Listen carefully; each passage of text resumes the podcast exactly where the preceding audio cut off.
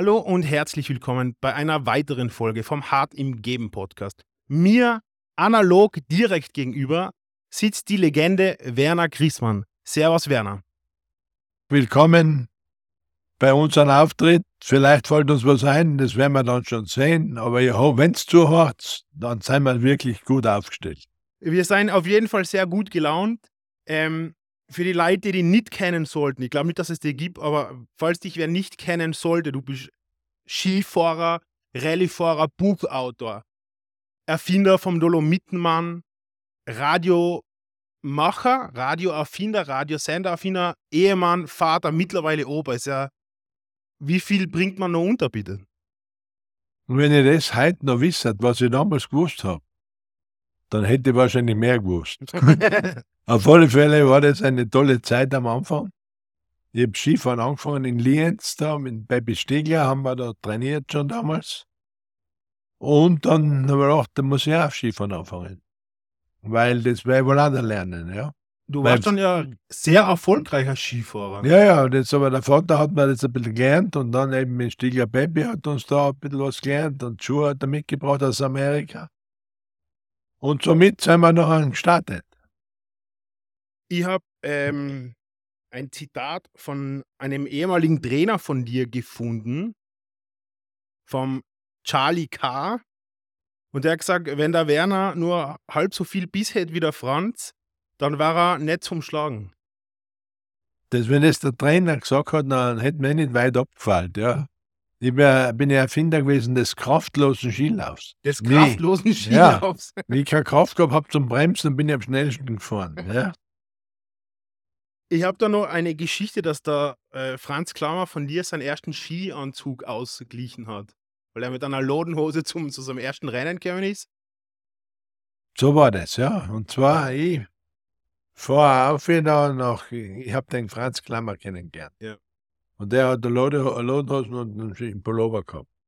Da haben sie mich gefragt, der Verband, ob ich nicht meinen einen Rennanzug inleihe. Habe ich gesagt, ist ja kein Problem, weil ich fahre ja sehr schnell und habe keine Angst, dass der andere kommt und dann ist es anders gekommen. Er ist dann schneller gefahren wie ich, er hat das Rennen gewonnen, ich war Dritter oder Vierter, ich kann es nicht mehr sagen. Aber er hat mir gezeigt, wo Gott wohnt. Und dann habe ich mit ihm sechs Jahre ein, Zimmer geteilt. Immer? Also sechs bei, Jahre bei, bei den Skirennen, so? sechs Jahre lang. Und so lange habe ich also da mit den Klammer geschlafen. Er hat Fix und Foxy gelesen, ich Playboy. Und so hat jeder seine Probleme gehabt. Wie ist es, wenn man, wenn sein größter Rivale auch ein super Freund ist und wie geht man dann damit um, wenn der eine immer schneller ist wie der andere? Ja, ich hab's lernen müssen, weil er ist immer schneller gefahren wie ich. Und ich habe eine relativ gute Zeit gehabt. So war's, ja. Es hat jetzt einen äh, Film gegeben über Franz Klammer, ich habe den natürlich gesehen und es, du wirst ja auch gespielt Richtig. In, in, in, in diesem Film. Was haltest du vom Film, beziehungsweise wie authentisch ist der Film? Naja, alles stimmt da nicht, was wir da gemacht haben. Weil Schon viel Dramaturgie. Ja, Dramaturgie und das, der Pepe Fischer war ein Säuer und kein Depperter, so wie sie es da ja, noch gespielt haben und das ist nicht. Das Einzige, was wirklich einen Sinn gehabt hat, war ich im Krankenhaus in Innsbruck mit sieben Krankenschwestern. Du hast verletzt und bist nicht gefahren. Nein, weil ich Meniskus gerissen ja. habe. Ja, und dann waren eben die sieben Krankenschwestern, das die mich dann betreut haben. Das eine, also das ist die authentische Szene im Film. Ja, das ist der Abschluss. Der mehr Leute, mehr Leute im Bild wie der Klammer selber. das war anno dazu mal einfach eine andere Zeit, wenn man sich jetzt vorstellt, wie professionell jeglicher Sport, aber natürlich der Skisport waren ist. Äh, die bunten Vögel sterben irgendwie aus, sind eher angepasste Superathleten. Und die Zeiten, wo man noch auffallen hat kennen oder aufgefallen ist, weil man eben nicht so angepasst war, sind vorbei. Ne? Das ist, äh, das ist ein Leistungssport, Leistungssport. Ja, ja, das Skirennfahren ist also dann ein großer Sport geworden. Also da braucht man nichts sagen. Ich bin Österreich, äh, Europäischer Unionmeister im Riesentaler und Zweiter im Slalom hinter Töni. Also so war er mal nicht so schlecht, wie ich jung war. Ja. Also, es war so, wir waren im Mitterziel bei einem Schülerskirennen. Und da hat sie hinter sich jünger gewesen ist, wie ein Jahr oder eineinhalb Jahr. Und ich habe das Rennen gewonnen. Das hat sich natürlich dem Blonden nicht so gefallen. Ja. Das hat dem, dem Hansi nicht gefallen, dass du vor ihm warst. Aber wenn man sich das jetzt dann anschaut, es, es geht natürlich, wenn man einen Sport so professionalisiert, schon auch einiges an, an, an den ganzen Charakteren, die es damals gegeben hat. Ne? Die gibt es ja, das sind, das sind, egal wer da gewinnt, die sind alle professionell, haben Medien, Schulungen, äh, trainieren 300 Tage im Jahr und sind halt einfach Athleten. Glaubst du, dass es früher lustiger war? Ja, viel lustiger. Auch für die Zuschauer lustiger. Wir haben ja Spaß gehabt. Wir sind ja da gefahren wie die Bösner. Und die Fans waren auch da in Mengen, waren da in Kitzbühel, waren ja da gleich einmal 15.000, 20.000 Leute, was da zugeschaut haben. Und dann ist das natürlich, dann habe ich mir wehgetan. In Michef. In Michef bin ich gestürzt und habe mir wehgetan durch einen Holzzaun aus im Wald rein. Beckenbruch. Ist das, das ist das, wo sie aus dem Hubschrauber zuerst ein ja. und dann wieder ausgeladen haben. Dann haben sie mit dem Hubschrauber rein, und dann ist der Poisson gekommen, der Franzose, ja. durch mein Loch durch und auf ein paar Mal für den Tod. Und dann sind wir nach Salange gekommen. Salange ist da in der Nähe von Chamonix. Also das war so, und dann waren wir in, in Chamonix und sind sechs Stunden in einem Kombi auf, a, auf einer Luftballon nach Lienz gefahren zu operieren. Das hat mir dann der Bernhard Willi, der beste Arzt, der was wir weit und breit gehabt haben, hat mich operiert und dann ist wieder alles langsam besser geworden und gut. Sechs Stunden auf einer Luftmatratze? Ja, von, von, von, Chef, von meinem Chef auf, oder? Was? Von Chamonix sind wir sechs Stunden. Weißt du, in, in, in heutigen Zeiten unglaublich, so das der Krankentransport ist. Ja, wir, wir fahren Dings da. Aber dann war es Skifahren natürlich früher auch gefährlicher. Ja, viel gefährlicher glaube ich gar nicht. Wir sind früher schnell gefahren und jetzt natürlich ist es nicht mehr so brutal, wie es früher war, weil das Material war einfach nicht mehr so, so gut, technisch so perfekt. Die Ski mit äh, Stahlkanten und so Zeug. Und so sind wir noch in den Kitzbühel gefahren. Dann bin ich eben mit meinem Freund Witt Döring dort einmal hingegangen auf die Mausefalle, schauen, wie da die Guten tun. Dann kommt der Herr Schranz da, der alte Herr Schranz, und springt bei der Mausefalle so 20 Meter oder 30. Denke ich mir, au, wer das auf dem Brezen laufe, nach längerer Zeit und dann dann den Sprung, das wird nicht so lustig werden. Ja, dann bin ich auch wieder. Dann sind wir da, der Wittering, das war so ein bisschen adeliger gewesen, der in der Skimannschaft mitgefahren ist. Das war nicht der Hubertus von Hohenlohe, der ist erst später. Der kann singen auch, der kann alles. Und das war eine tolle Zeit. Also, dann sind wir eben mit zusammen da gefahren, aber wir haben was gefragt hatten, dann habe ich halt das alles gesagt, was am leichtesten geht und so.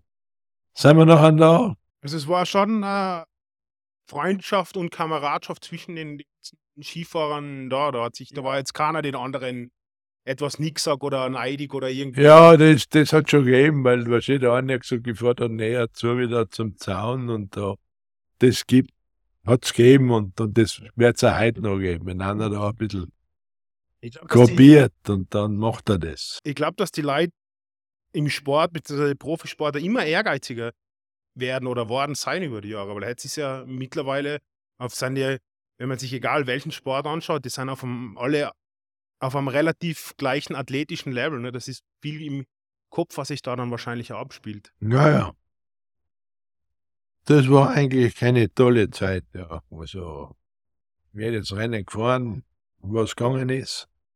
Eben da wehgetan bei der Garmisch, in Garmisch, bei der WM, bin ich Dritter geworden. War das dein größter Erfolg? Ja, das war sicher der größte Erfolg. Ich habe einen Fehler gehabt oben und dann war ich Dritter, weil dann bin ich normal so schnell gefahren und hätte es gewinnen können in Garmisch. Ja, da haben wir wohl einige Sachen da gemacht, was einen Sinn hat. Nach deiner Skikarriere bist du äh, wegen wahrscheinlich der Liebe zur Geschwindigkeit zum Motorsport, zum Rallyefahren gekommen? Ja, das war anders. Das war so, dass ich den Herrn Walter Röhrl kennengelernt habe. Rallye-Legende. Der, der beste Autofahrer der, Welt ja. war das, ja. Und sein Beifahrer, der Christian Geisdörfer. Ja. Und dann habe ich die, seine Seiten, ja, das sind 250 Seiten, ja, kopieren können. Und der hat mir mein Beifahrer, der Herr Battermann, vorgelesen. Die, die Renninstruktion oder Ja. die, die, die, wie, wie nennt man das? Das Gebetsbuch. Ja, das Gebetsbuch. Ja, und nachdem sind wir gefahren. Und ich war nie da. Ich hab da ein Auto gehabt, das schnell gegangen ist und erschrocken bin ich auch am Anfang ein bisschen. Ja, die Rallye-Autos, das war ein Urquattro, bist du am Urquattro, ja. Das ist ja eine, 450 PS. das ist eine Monster. Der Royal hat er dann einen kurzen gehabt mit 600. Ja. Also es war eine tolle Sache, besser geht nicht. Und die haben mir das Auto zugestellt, dass er da, wie heißt die Firma, was er da mir geholfen hat, dass ich halt da weiterfahren kann. Super. Bist, äh, wie lange bist du dann aktiv Rallye gefahren? ja drei, vier Jahre. Ah, gar nicht länger. Nein, nein, das war ja sehr teuer und das Das Ganze. Motorsport, Motorsport ist brutal teuer, ja. ja, ja, und mir haben sie eben geholfen. Die, eine Zigarettenfirma hat mir da geholfen. Damals war das noch erlaubt, dass Ja, ja. Zigarettenfirmen gesponsert haben, gell? Ja, ja, das war noch erlaubt. Und dann sind wir halt da gefahren. Rallye Sanremo, fünfter Platz, ist ja In Portugal. Portugal. Alle Portugal, fünfter Platz. Super, ist ja ein, Das ist ja ein super. Quereinsteiger eigentlich. Dann nie dort gewesen. Der hat nur das vorgegeben. Nur mit dem Röhrl seine. Nur mit dem Schritt bin ich gefahren. Das hat ja mit Autofahren normal nichts zu tun, weil ich bin da dahin geschweißt, was gegangen ist. Einmal, einmal habe ich es ganz toll gesehen. Da steht auf, in Siena sind wir aufgefahren da, auf so einer langen Geraden. Da steht meine Frau, heutige Frau, und die Freundin von Pattermann, ja, ist mein Beifahrer. Ja. Stehen auf der Straße. Mitten auf der Straße. Mit der, nein, auf der, und haben da zugeschaut, auf einer Geraden. Und so, die, die sind so deppert zum Zuschauen, habe ich zu meinem Beifahrer gesagt. Da ist runtergegangen, noch vielleicht 300 Meter oder 400. Da war ein Brunken rechts um mich. Die kommen hin und sagen und erzählen, soll sein die Deppert da stehen, wo nichts los ist. Und dann kommt die Brücken daher. Und ich hab die Brücken angefahren. Da bin ich ins Bachlein gefahren, auf der anderen Seite aus und wieder weiter. Also, das war ein Ab Abenteuerreisname. Ab, abgelenkt durch die Frauen gewesen. Ja, durch die zwei Frauen. Aber du hast jetzt im keine Rennfahrer-Ausbildung, bist einfach schnell gefahren. Ja, das ist wie Skifahren. Das ist wie Skifahren. fahren und Skifahren ist das gleich. Wirklich? Ja, du brauchst gleich schnell fahren und da drauf drucken und dann schauen, dass du in einer guten Hocke bist, weil beim Auto kannst Gas geben. Und so ist das ganz gut gelaufen. auch noch. Mit dem Walter Röhrl hat der dir beim Training damals oder hat der dir außer sein Auto und seinen Abschrift, hat der dir noch ein paar Tipps mitgeben? Ja, das hat er schon. Wenn ich was gefragt habe, hat er mir das gesagt. Und die sind einmal mit mir gefahren. Und zwar in, in der Nähe von Siena ist er so eine, St eine Straße, wo sie Probe gefahren sind, Ja. so Reifen getestet haben. Und das habe ich aber nicht gewusst. Gell? Dann habe ich gesagt, fahr mit mir mal die Nacht da und sagen mir das, wie das geht. Und dann sind wir halt beim ersten Sprung dann mit 15 Meter und dann so oben. Und dann durch so einen Bauernhof durch mit so 150 oben auf der Brücke links und der Röhrl. Und dann sind wir aussehen, hat uns versetzt und so nicht so, so eine Barmer gewesen. Dann hat auf einmal der Röhrl so getan. Und dann sage ich, das war aber knapp, oder? Dann sagt er, ja, das war ein bisschen knapp, aber es ist gut gegangen, ja. Dann sage ich, da fahre ich nie mehr. Weil ich will ja Auto fahren und nicht da mich fürchten die ganze Zeit. Und dann bin ich zum, sein Beifahrer gegangen zum Christian Geisdörfer. Und dann sag ich, was, was tut, was ist denn mit der Royal so? Dann sagt er, da sitze ich lieber nicht drin. Beifahrer, der Oh, weh. Beifahrer. Bei uns war's. Knappe Geschichte. Das war knapp, bist du Depper.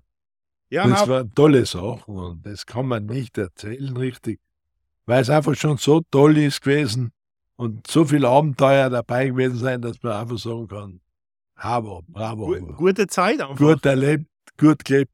Werner ist, ja, hat er frei gehabt. Das ist das Skifahren und Rallyefahren das gleiche ist jetzt gefallen. Der, der Ansatz, der äh, leichtet mal ein. Die Rallye-Karriere hast du dann irgendwann beendet. Ja, die habe ich dann beendet. Das war noch ein und Ja, Motorsport ist einfach, gell, das, da muss einfach, brauchst entweder einen Sponsor oder unendlich viel Geld. ja, ja, da habe ich HB erst damals als Sponsor gehabt. Die haben wir nicht finanziert und so weiter. Und deswegen ist das auch gegangen. Ja, mittlerweile, glaube ich, wenn man, wenn man sich in die Formel 1 anschaut, wo ja Bull zurzeit alles gewinnt, wenn man da junge Fahrer hört, die sagen, ja, wenn sie in der Formel 3 starten, müssen sie 300.000 Euro selber pro Saison mitbringen. Das ist äh, unfinanzierbar, wenn man nicht sensationelle Sponsoren hat, glaube ich. Ja, nein, das ist sehr, sehr teuer geworden. Äh, du hast dann den Dolomitenmann erfunden.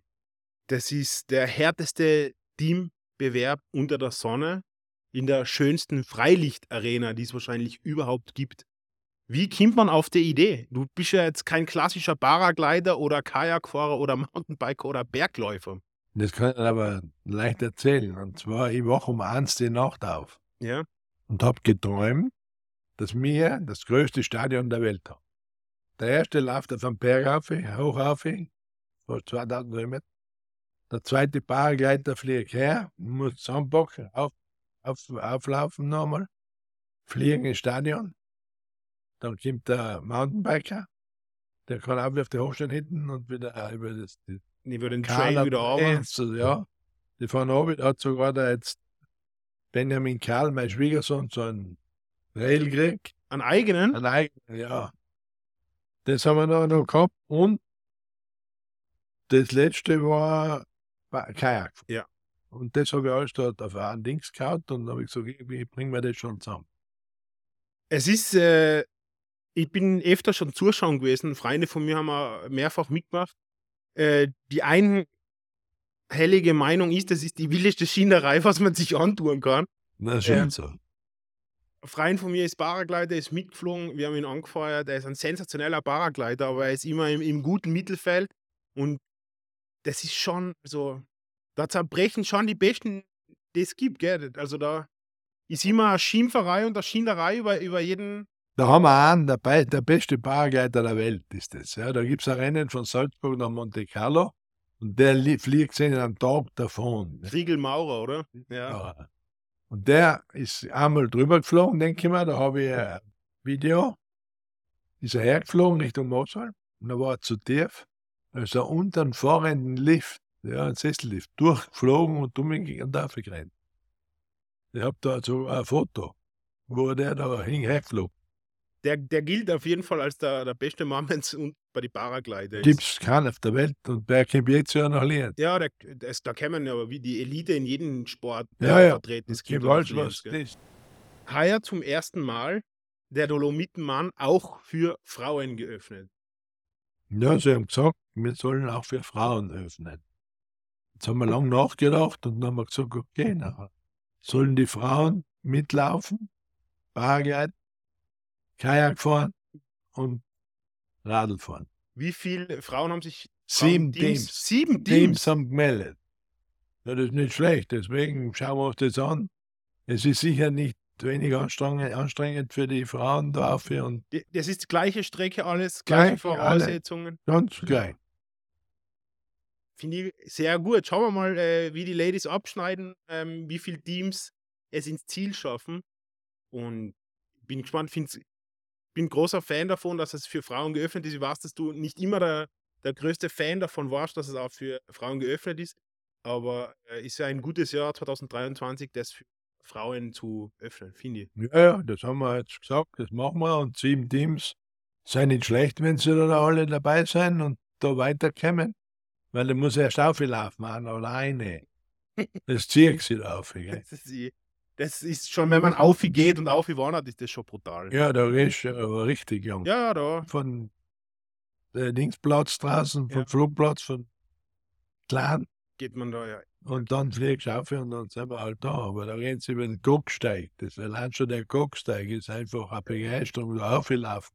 Dann oben eben zurück und dann aber auch bis zur jeder, der sich das einmal anschauen will, kann einfach mal den, den Gogsteig auflaufen und seine Zeit mitstoppen. Ja, nur ein Gogsteig. Nur ein Gogsteig. Nur ein ja, ja, nur mal den Gogsteig ablaufen und sich dann, dann die, die Zeiten vergleichen, wie schnell da die, die besten Bergläufer der Welt aufbrauchen. Ja, das geht schon.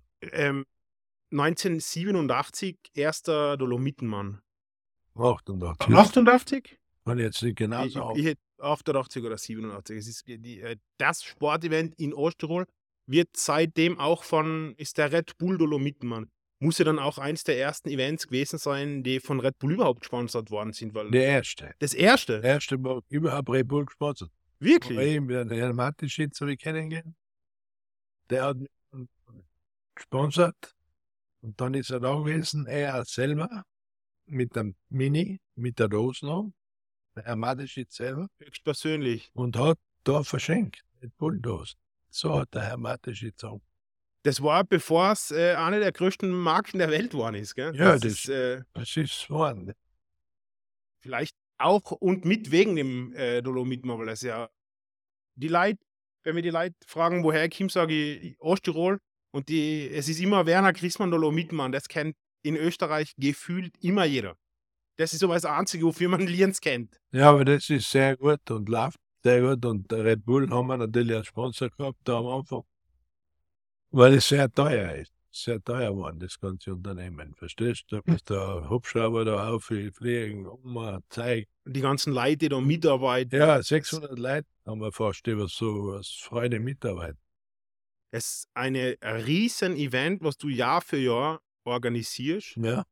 Und es wird ja mit Auflagen, Sicherheitsgeschichten, das wird immer, immer schwieriger, oder? Ja, ja, es wird immer schwieriger. Und natürlich muss sich auch da jeder selber einschätzen können, ob er sich der Bock da auf in einen steigt, sind schon ein paar verglüht oben. Ist, ist das so, dass nach dem Gucksteig schon die ersten aufgeben, oder? Ja, ja, ja. Wirklich? Den Sport brauchst du aber auch nicht. ich bin Ja. ein Erfinder gewesen und da steht der, die Taperten. Aber se selber, selber äh, geflogen, gelaufen, gekajakt oder gefahren bist die Strecke nie. Aber ich habe zusammengebracht, dass der Hirscher mitgefahren ist.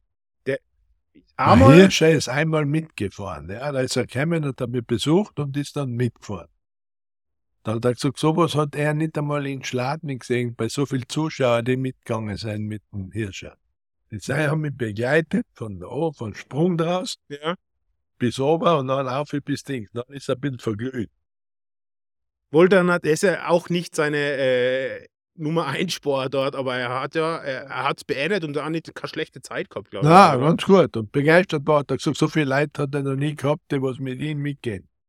Andi Goldberger hat ja öfter mitgemacht, mittlerweile, glaube ich, ist er Dolomitenmann Pension gegangen, oder? Ja.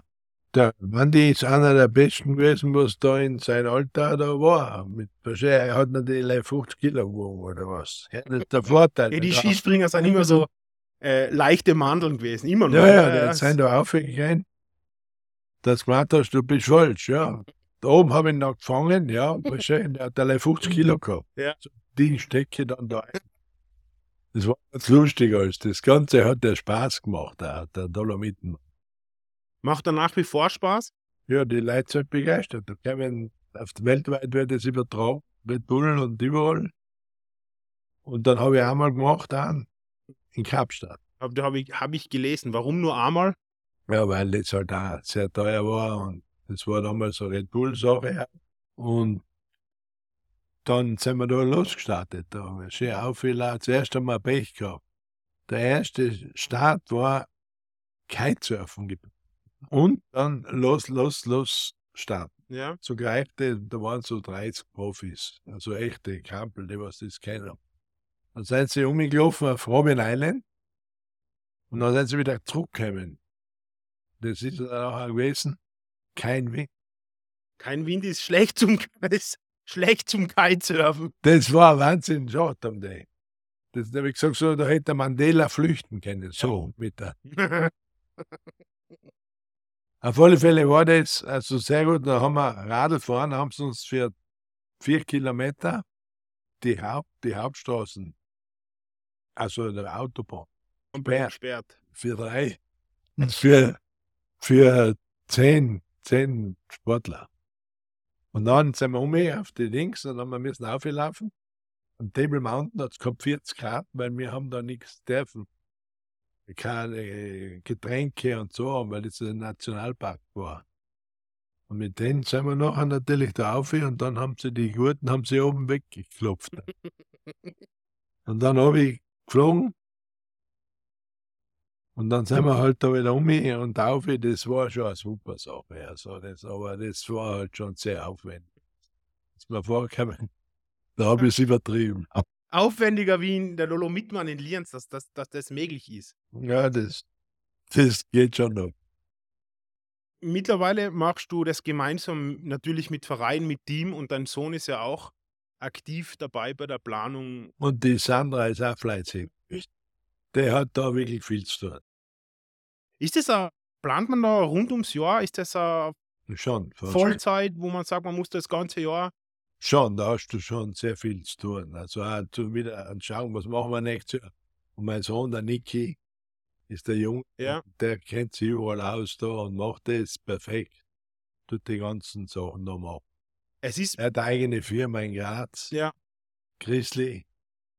es ist medial wirklich, wirklich wunderschön aufbereitet mit Social Media, Instagram, alles. Ja, Also es ist in den letzten Jahren brutal schön zum Anschauen, wenn man nicht dabei ist. Ich bin ja in Wien, ja. ich habe es vor zwei Jahren das erste Mal wieder live gesehen, aber es ist einfach, wer sich das anschauen will, man kann sich das auf Social Media und YouTube und das ist überall, Überall. super zu sehen. Es ist aber wahnsinnig Nein, es ist unglaubliches international- Event. International sind wir voll im Dings drin. Ja.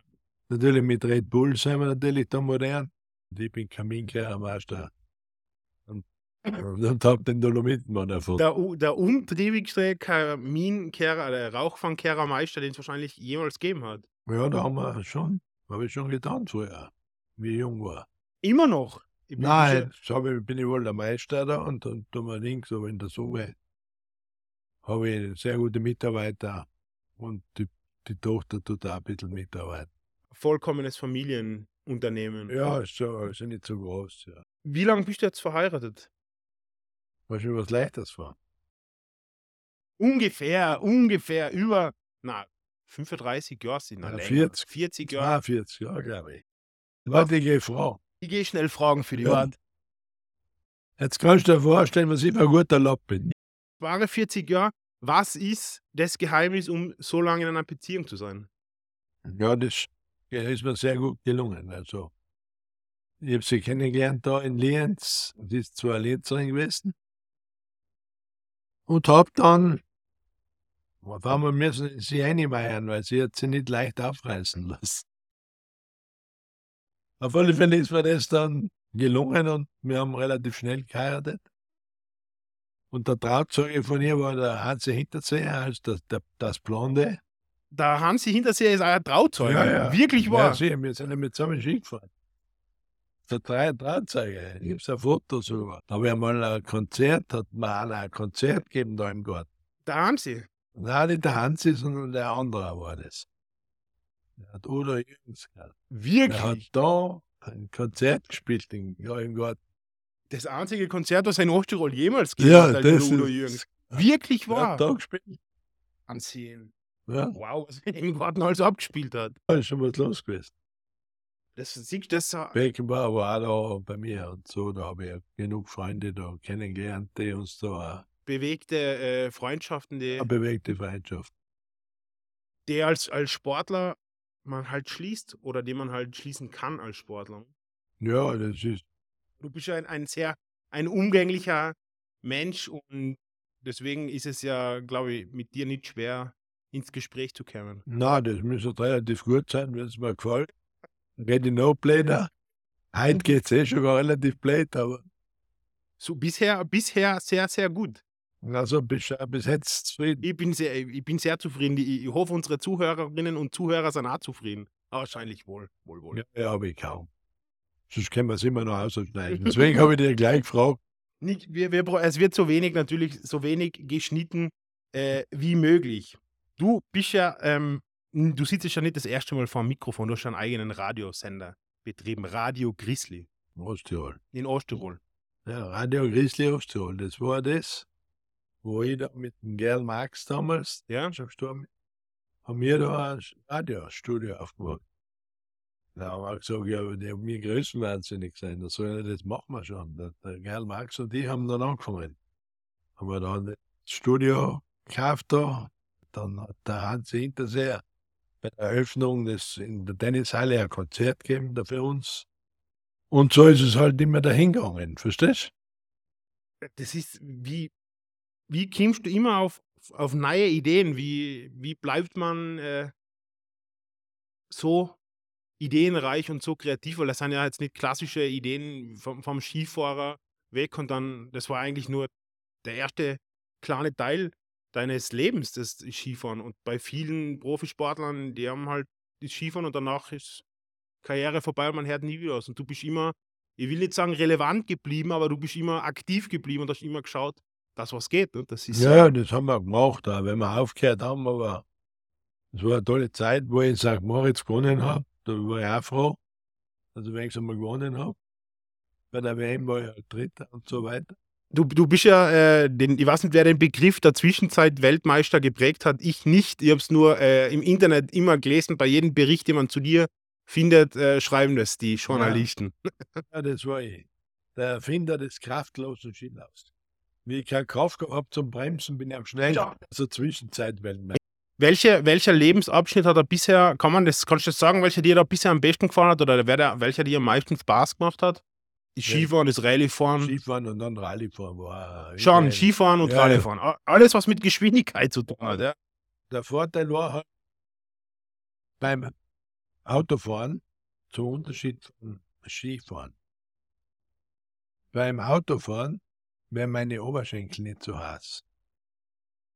Also. Du bist äh, einfach automatisch schneller unterwegs. Ja, das aber noch, da passt das schon. Du bist mittlerweile nicht nur Vater, sondern auch Großvater. Äh, wie findest du die in, in der Rolle des Familienmenschen und Großvater ein? Ja, jetzt kenne ich aber einen Schwiegersohn neuen. Den, den, so neu ist er nicht. Aber Olympiasieger war er. Mehrfacher Olympia war er. Olympiasieger war er. Ich glaube, er, ich weiß nicht, ich glaube, oder Weltmeister. Er ist auf jeden Fall Weltmeister auf. Gilt als mit der beste, beste Snowboarder, den es überhaupt gibt. Ja. Ja, die wohnen nicht weit von uns. Ja. Kommen die Enkel zu mir her. Herrlich. Wir gehen um mit Schwimmen. Super. Das siehst du, sind 50 Meter. Es ist direkt. Das Haus da. Ah, wirklich? Ja. Ach so, ja, gut. Okay. Der legt der dort die Esel und die Frau zusammenrennen, wo wir den Grund haben. Genau. Auf das gehört den. Na, wir haben das so. Ja. Das da drüben ist dann noch ja, du einen nicht, nicht ganz kleinen Garten, wenn man das ja, so ausschaut. Der ist mir, aber der ist super. Wie lange, wie lange wohnst du jetzt? Wie lange habt ihr das Haus jetzt schon? Wird sein, wird zu sicher, 36. Ich kann jetzt nicht genau sagen, aber so um die 5, 36 Jahre. Parkdirektor, Klingern ist nach Innsbruck gegangen. Ja. Und dann habe ich ihn das abkaufen können. Und dann habe ich das so eingerichtet, wie es jetzt ist. Und eine wir auch gehabt. Ja, es ist ein, ein wunderschönes Haus. Ja, es sind ein paar ganz gute Sachen. Wohl. Du bist dein Leben lang in Osttirol eigentlich gewesen, gebürtiger Lienzner. Äh, was findest du macht Osttirol so lebenswert? Ja, jetzt ist einmal einer der schönsten, die ich kenne. Und ich habe viel gesehen in meinem Leben. Das äh, stimmt, ja. Und erlebt habe ich auch einiges in, in Lienz, ob es positiv war oder negativ war, ist dann schon wurscht. Erlebnisse sind Erlebnisse. Ja, Erlebnisse kehren da voll vielleicht feier da. Das stimmt. Wie, wenn du jetzt an mir kommt nämlich immer vor, wenn man jetzt junge Leute anschaut, ja, die werden immer ein bisschen langweiliger und dumm, weniger, nennen wir es Erlebnisse feiern. Welchen Tipp würdest du jungen Leuten geben? fürs Leben. Ja, genießen ist einmal wichtig. Aber natürlich, dazu gehört ein bisschen Spaß. Das stimmt. Weil ohne Spaß, weil der eine hat einmal gesagt, Spaß dicker. Macht Spaß dicker. Was das? Aber auf alle Fälle haben wir auch genug gegönnt und genug Freude haben gehabt. Also ist auf jeden Fall Freude am Leben oder das Leben genießen. Ja, ist wichtig. Dein Tipp an junge Leute. Ja, das ist so ein guter Tipp, finde ich. Ja. Den habe ich immer schon beherzigt. Lieber Werner, wir sind schon am Ende dieser durchwachsenen Folge angelangt. Äh, hast du noch abschließende Worte an unsere Zuhörerinnen und Zuhörer? Ja, der Sender heißt, wie es eigentlich wirklich im normalen Leben ist. Hart im Leben. Also arbeiten, fleißig sein, Spaß haben und genießen. Genießen ist vielleicht der wichtigste Punkt des ganzen Gesprächs. Lieber Werner, danke, dass du dir die Zeit genommen hast. Äh, ich bedanke mich bei unseren Zuhörerinnen und Zuhörern und in dem Sinne, Bussi Baba.